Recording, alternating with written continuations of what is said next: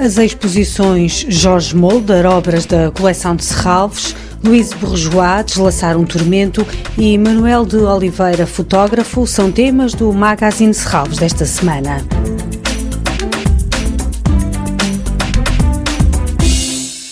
Depois da reabertura ao público do Parque de Serralves, também regressam as visitas ao museu e à Casa do Cinema Manuel de Oliveira. O museu reabre com as exposições de Luís Bourgeois R.H. Quaitman e Nalini Malani, três referências incontornáveis da arte contemporânea. Podemos ainda visitar as mostras de Korakrit Arunandochai ou de Hugo Canoilas. No museu e no Parque de Serralves, a obra particular de Louise Bourgeois, trabalhos que refletem momentos traumáticos da sua infância que a artista francesa tratou através da prática artística, conhecida pela construção de esculturas de grande dimensão no Parque de Serralves podemos ver uma, Mamã, a maior escultura da série Aranhas, que tem cerca de 9 metros de altura, para ver até 19 de setembro.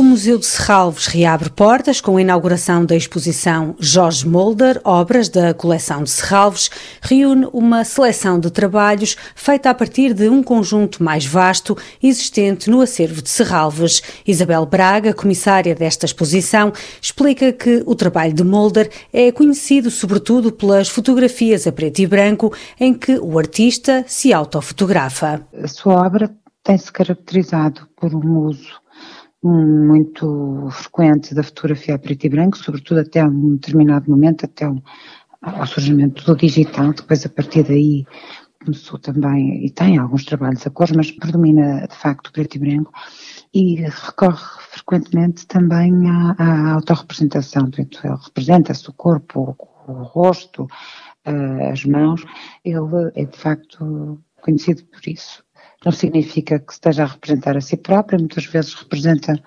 personagens, digamos assim, que não são personagens determinadas, mas são antes personagens mais vagas, enfim, que fazem depois parte do conjunto de trabalho que ele faz em volta de determinados temas. Na exposição em Serralves são apresentadas fotografias de várias séries. Ele usa as séries não só porque provavelmente também é uma forma de organizar o trabalho que ele faz, repete muitas vezes até a exaustão determinado tema, determinado grupo de fotografias, mas também porque acaba por ter um bocado a ver com uma ideia de criar uma espécie de uma história, se bem que isso é aparente, não é?